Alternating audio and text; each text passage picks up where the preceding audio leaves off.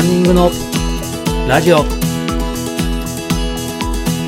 の番組はランニングをこれから始めたいと思っている方や始めたばかりの方そして目標に向かって頑張っているランナーさんを対象に今日からすぐに実践できるランニング情報をお伝えしていく番組です。皆様ランニングライフいかがお過ごしでしょうか？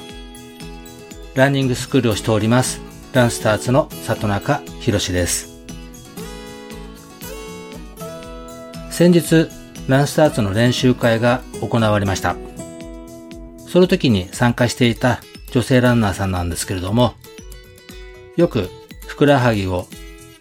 痛めて怪我してしまうということらしいんですけれども、今回の練習会の時に股関節をよくストレッチをして走り始めました。そのせいなのかわかりませんけども、練習会後、ふくらはぎが違和感なく走ることができたということらしいので、うまくストレッチ効果があったのかなと感じました。皆さんもぜひ、ランニング前にストレッチを行ってみてください。さて、今回は走る以外に鍛えなくてはいけない体幹トレーニングについてお話ししたいと思います。マラソンを走るランナーさんやダイエットや健康のために走る人、すべてのランナーに体幹を鍛えることをお勧めします。その理由としては体幹を鍛えることで走るのに効率の良いフォームを長く維持できるためです。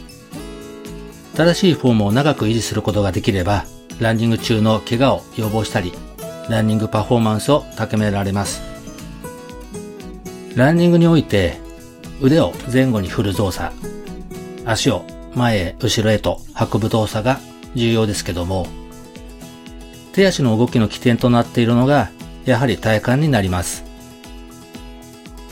体幹がなくては走るという動作はできませんので、ランナーにとって体幹はかなり重要になります。もちろん、ランニングだけではなくて、すべてのスポーツの競技において体幹はあらゆる動作の起点となる重要性があります。現在はその体幹の重要性が広く認知されているので、各スポーツ業界のトップ選手が体幹トレーニングを取り組んでいるのはお分かりだと思います。一般的な筋肉トレーニングは筋肉を大きくすることが目的になります。しかし、ランナーの場合はそういった大きい筋肉をつけると体重が増えてしまったり、腕振りや足運びの時に大きい筋肉が邪魔になってしまったり、長くスタミナを発揮できないといったデメリットがあります。ランナーが鍛えるのはそういった外側の見える筋肉ではなくて持久力に関わる内側の筋肉になります。ランナーが体幹、内側の筋肉を鍛える目的は、走るフォームを安定させるためです。長距離走では、レース終盤まで自分のフォームをどれだけ長く維持できるかが重要になります。フォームが途中で乱れてしまうと、無駄なエネルギーを使ってしまうし、怪我のリスクも高まります。そういったことを防ぐために、ランナーは体幹を鍛えて正しいフォームを長く維持できるようにする必要があります。それでは、ランナーが体幹を鍛えることで得られる2つの効果をお伝えします。まず1つは、怪我の予防になります。体幹を鍛えることで、ランニング中の怪我のリスクを抑えることができます。体幹が弱いと、お尻が下がったフォームで走ってしまいがちになります。お尻が下がった走り方だと、着地場所が体の重心よりも前になります。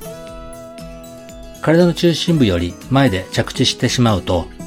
着地時の衝撃を前足の股関節、太もも、膝周り、ふくらはぎで吸収するため、足への負担が大きくなってしまいます。膝が痛くなったり、股関節を痛めた、ふくらはぎが張りやすいといった場合は、体幹の弱さからランニング中の足への負担が大きいことが原因と考えられます。一方、体幹が強いと骨盤を立たせたフォームで走ることができます。良いフォームを身につけると体の中心部で着地できるようになって下半身ではなくて大きい筋肉群である体幹での着地時の衝撃を吸収できます。体幹で衝撃を吸収できるようになれば走行中の足への負担が大きく減って足を痛めてしまうリスクを軽減することができます。二つ目です。パフォーマンスの向上が上がります。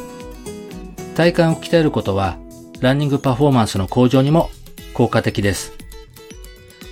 その理由は体幹を使って走ることで無駄なエネルギーの消耗を防ぐことができるためです。体幹が弱いと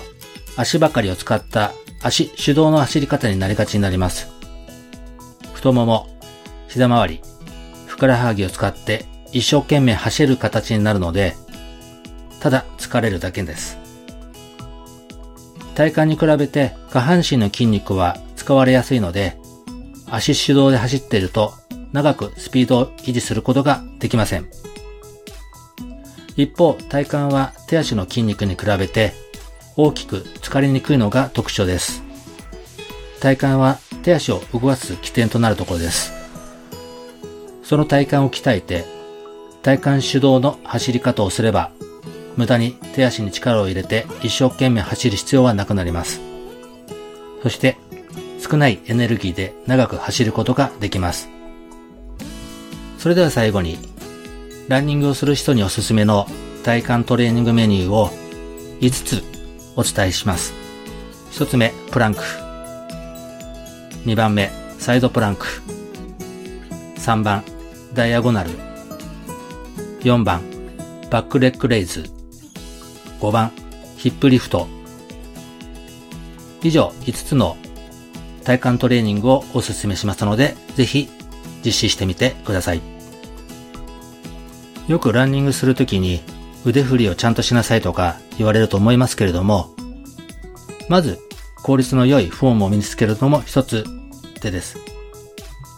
効率の良いフォームを身につけるためには体幹を鍛えることが大きな近道になります。ランナーとして大きくレベルアップすることができますので、走行中に体のふらつきやブレを感じる方は、ぜひ体幹を鍛えて安定したフォームを手に入れてください。いかがでしたでしょうか？走る以外で鍛えなくてはいけない体幹トレーニングについてお話しいたしました。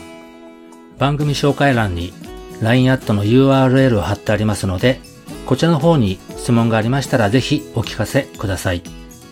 今後番組内でも紹介させていただきたいと思いますので、ぜひお待ちしております。そしてサブ4クラス向けですが、YouTube の配信もしていますので、こちらの方も URL を貼ってありますので、ぜひ参考にしてみてください。アメブロ、Twitter などでも情報配信しています。それでは皆さん、良いランニングライフをお過ごしください。里中博でした。